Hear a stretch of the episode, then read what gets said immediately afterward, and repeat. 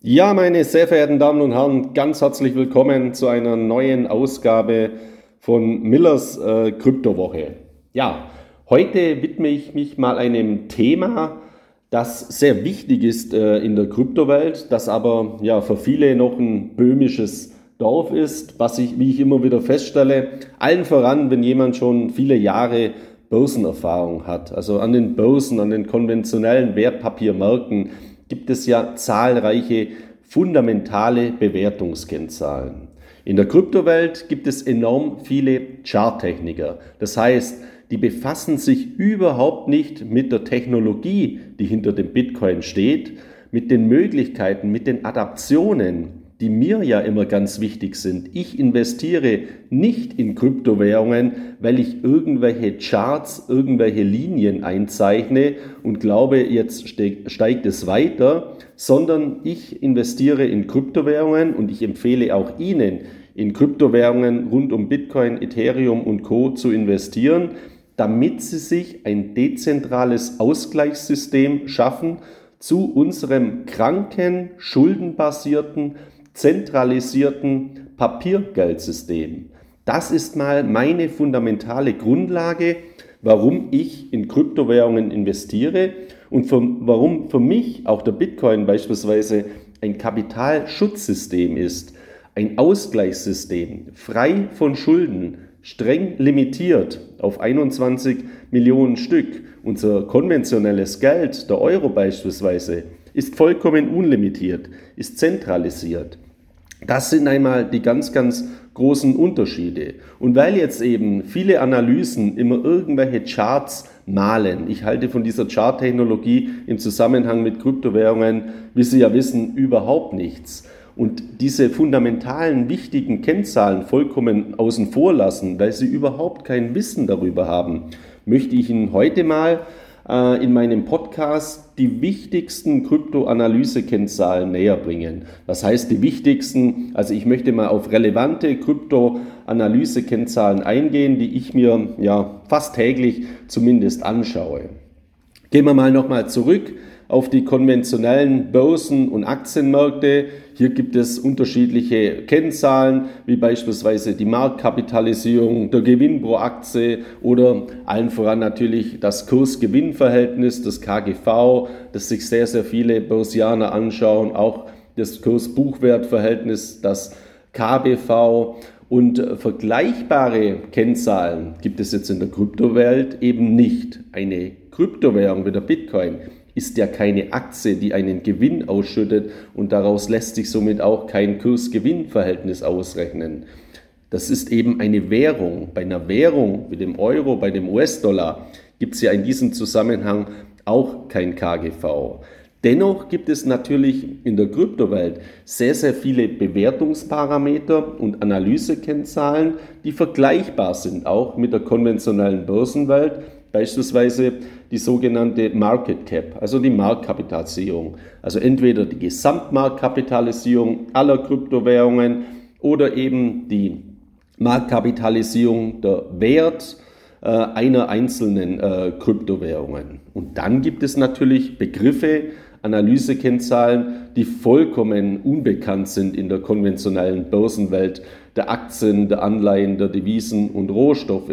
Beispielsweise die Hashrate, also der Stabilitätsindikator für, nehmen wir mal den Bitcoin stellvertretend für andere Kryptowährungen, für das sogenannte Bitcoin Mining oder die Mining Difficulty, also der Schwierigkeitsgrad. Das sind Parameter, die denkt sich nicht irgendjemand aus, sondern die sind im Quellcode, im Programmcode, im White Paper des Bitcoin implementiert, unveränderbar. Also Satoshi Nakamoto, das Pseudonym, man weiß ja nach wie vor nicht, ist es eine Person, ist es eine Entwicklergruppe, wer, steht, äh, wer steckt hinter der Entwicklung des Bitcoin, hat in seinem White Paper aus dem Jahr 2008 eben klar äh, definiert, wie der Ablauf des Bitcoin-Minings ist, wie der Ablauf der Bitcoin-Transaktionen ist. Das ist unveränderbar festgelegt eben im Quellcode, im Algorithmus des Bitcoin und das ist ja das ganz Tolle. Hier kann eben keine Zentralbank kommen und sagen, ja, wir drucken mal neues Geld Oder auch im Aktienbereich ist das ja möglich. Es gibt Aktiengesellschaften, wenn man immer sagt, Aktien sind auch sichere Sachwerte. Ja, aber sie sind unlimitiert vermehrbar. Das darf man ja auch nicht vergessen. Schauen Sie sich mal eine Aktie an wie die Commerzbank.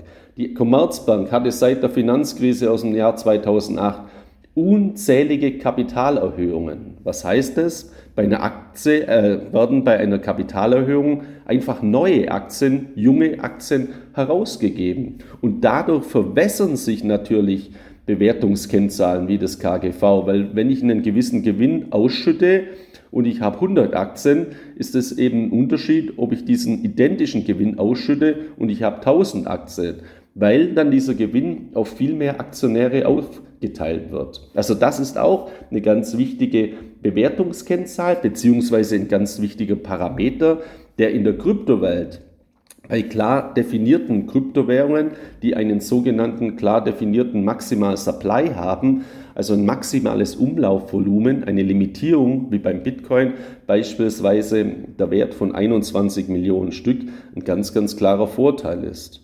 Und dann gibt es auch äh, Bewertungskennzahlen wie zum Beispiel die BTC oder ETH-Dominanz. Ich gehe auf all diese Kennzahlen dann jetzt mal in weiterer Folge kurz ein, gebe Ihnen auch eine, einen Hinweis, äh, wie Sie die eben abfragen können. Und auch in diesem Segment der neuen Finanzdienstleistungen, der neuen dezentralisierten Finanzdienstleistungen, dem sogenannten DeFi-Segment, also DeFi, dezentralisierte Finanzdienstleistungen, Decentralized Finance, gibt es hochinteressante Internetseiten, auf denen Sie eben klar dokumentiert nachschauen können, wie sind denn gerade die Entwicklungen in dieser neuen DeFi-Welt? Also wie schaut es denn gerade aus? Sind da Einbrüche zu verzeichnen? Also ziehen da viele Anleger ihre Kryptowährungen aus dem Staking beispielsweise ab? Also um mit Kryptowährungen Erträge zu äh, generieren, mit Kryptowährungen, die auf dem Konsensus-Algorithmus Proof of Stake basieren, wie beispielsweise allen voran der wichtigsten Proof of Stake Kryptowährung ähm, Ethereum. Und diese DeFi-Kennzahlen erwarte ich eben äh, einen weiter starken Anstieg in der Zukunft. Und da gibt es eine ganz, ganz hervorragende Kennzahl, die sich in der Zukunft, äh, glaube ich, etablieren wird, die heute aber noch kaum jemand kennt oder beachtet, beziehungsweise nur Kryptoanleger, die sich schon intensiver mit Kryptowährungen befassen. Und diese Kennzahl heißt Gross Value Locked, GVL, GVL. Also diesen Gross Value Locked bin ich davon überzeugt, dass Sie den auch in Zukunft des Öfteren einmal lesen werden, hoffentlich jedenfalls. Und wenn Sie schon kompetenter sind und schon im Kryptosegment weiter gebildet sind, schauen Sie sich diese DeFi-Entwicklungen gerade in Form der Kennzahl Gross Value Locked durchaus einmal näher an. Ich möchte jetzt mal heute auf ein paar Kennzahlen näher eingehen, die für mich auch immer relevant sind, die ich mir regelmäßig anschaue und Ihnen hier mal eine an, kleine Anleitung geben, wie Sie das auch ganz einfach innerhalb von ein paar Minuten sich mal anschauen können. Es gibt eine führende ja, Krypto-Informationsseite, äh, die heißt coinmarketcap.com. Das ist äh, eine Krypto-Analyse-Seite, die seit Jahren äh, am Markt sich befindet, die einen großen Erfolg hat, die auch äh, sehr gute Kennzahlen liefert. In der letzten Zeit hat sie manchmal auch äh, Probleme mit der Datenqualität. Das muss man natürlich auch dazu sagen. Aber grundlegend sind jetzt die wichtigen Parameter dort sehr, sehr gut verzeichnet.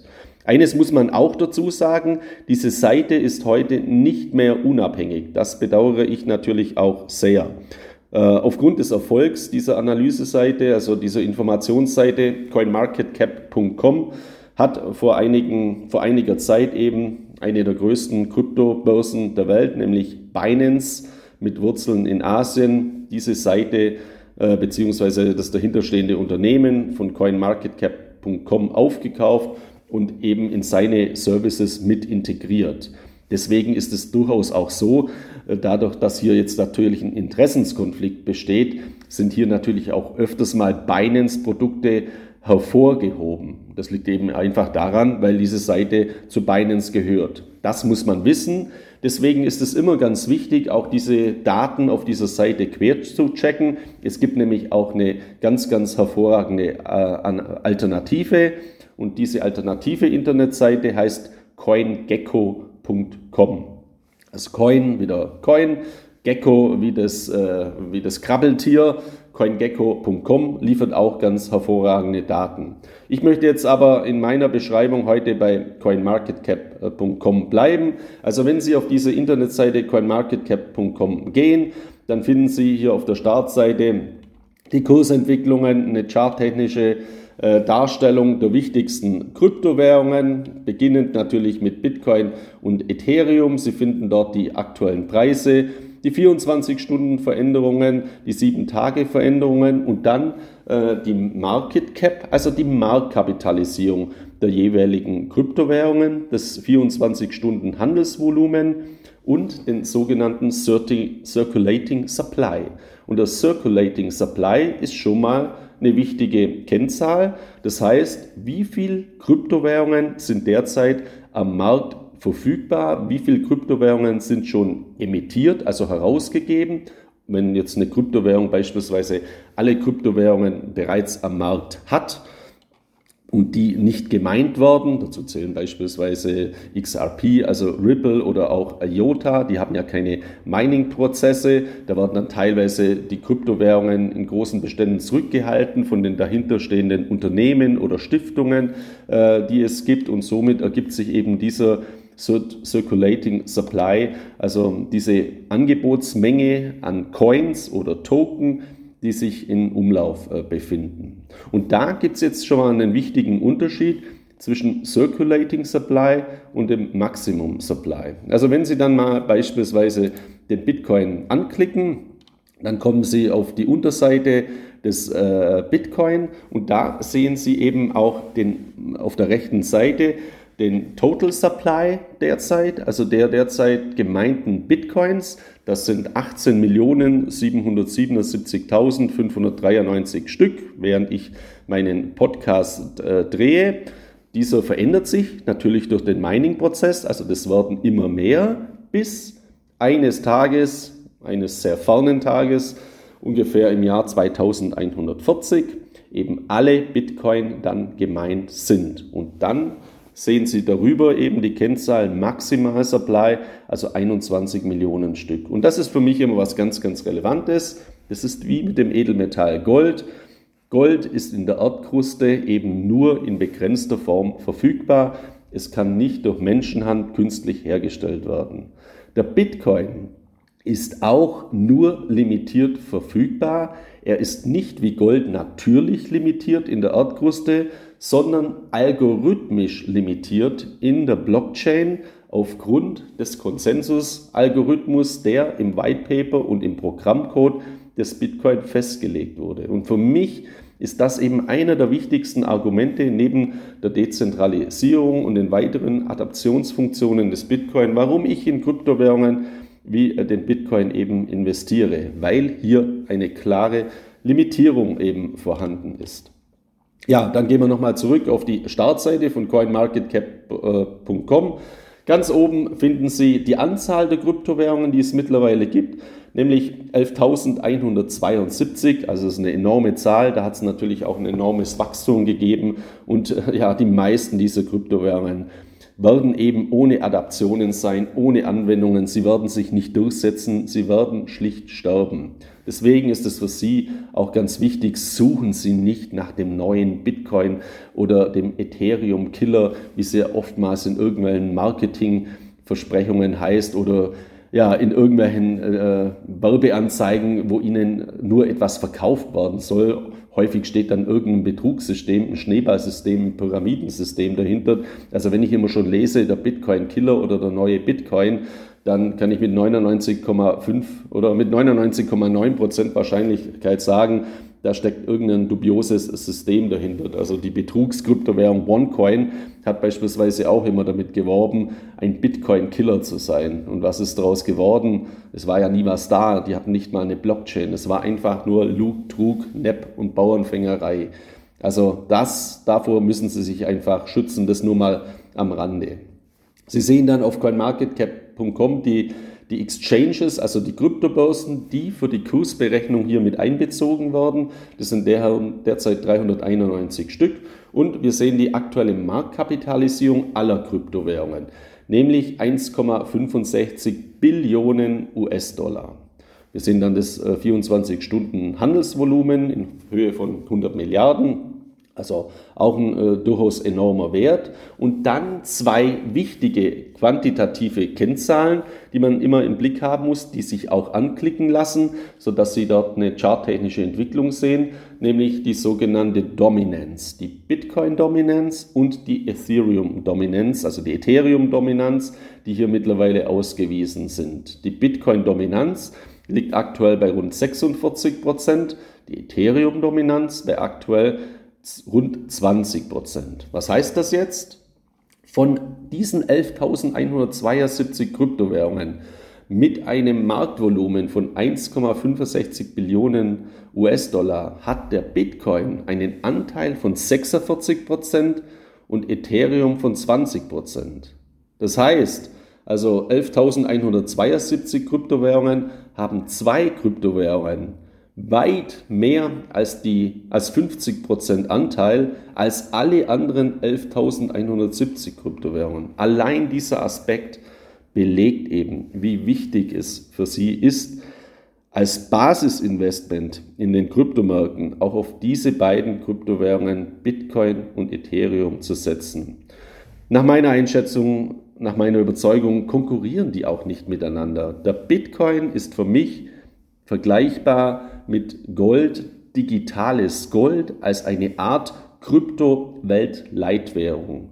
Ethereum ist für mich vergleichbar mit einem Unternehmen wie Apple, beziehungsweise mit einer Technologie wie Apple mit dem App Store. Ethereum ist eine Plattform für Smart Contracts, also für intelligente Verträge, auf denen die unterschiedlichsten Anwendungen heute schon laufen und auch für die Zukunft ein enormes Anwendungspotenzial im Bereich dieser DeFi-Anwendungen, also der dezentralisierten Finanzprojekte, besteht.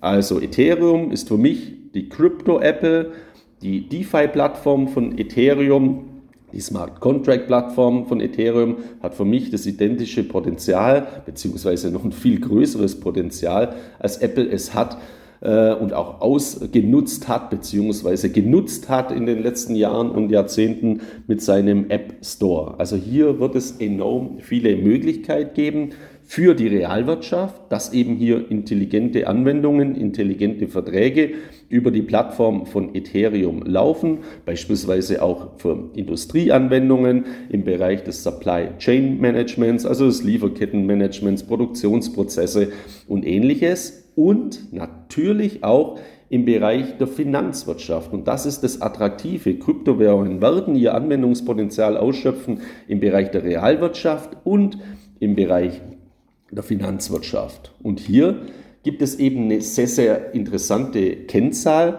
den sogenannten Gross Value Locked. Der Gross Value Locked verdeutlicht eben, wie viel Ethereum in diesem Fall, also wie viel Kryptowährungen einer bestimmten Kryptowährung, jetzt äh, nehmen wir Ethereum als Beispiel, gelockt sind. Also äh, geblockt sind, indem man sie ins sogenannte Staking-Prozesse gibt. Staking ist eben ja eine Funktion, äh, mit der man Erträge aus Kryptowährungen ziehen kann, wenn die Kryptowährung den Proof of Stake äh, Konsensus-Algorithmus beinhaltet, wie das bei Ethereum der Fall ist. Bei Bitcoin ist das nicht der Fall. Bei Bitcoin kann man Erträge erzielen durch Bitcoin Mining, weil Bitcoin dem Konsensus-Algorithmus Proof of Work folgt, also einem Mining-Prozess. Dadurch lassen sich in diesem Fall Erträge erzielen. Und es gibt jetzt hier eine interessante Internetseite, die heißt debank.com, also ein Wort, debank.com. Und das ist eine, eine DeFi-Wallet, aber ich empfehle jetzt nicht äh, die Wallet, sondern Sie finden hier eben unterschiedliche Bewertungskennzahlen, unterschiedliche Analysen, sehr fundierte Analysen und Sie finden auch den sogenannten Gross Value Locked. Also wie viel Ethereum sind derzeit eben geblockt durch Finanzanwendungen. In den letzten Monaten und Jahren ist diese Zahl äh, der Anwendungen enorm gestiegen auf große Voluminas. Dann im Zusammenhang mit der Kursrückgang an den Kryptomärkten kam es hier auch zu einem massiven Einbruch, aber aktuell stehen wir hier bei 93 Milliarden US-Dollar. Es gibt auch noch eine weitere Seite, über die Sie sich hier informieren können in diesem Zusammenhang, die heißt DeFi Pulse, also defipulse.com. Also auch eine äh, interessante Internetseite, wo Sie sich mehr über dieses DeFi-Segment informieren können. Ja, was heißt denn das jetzt?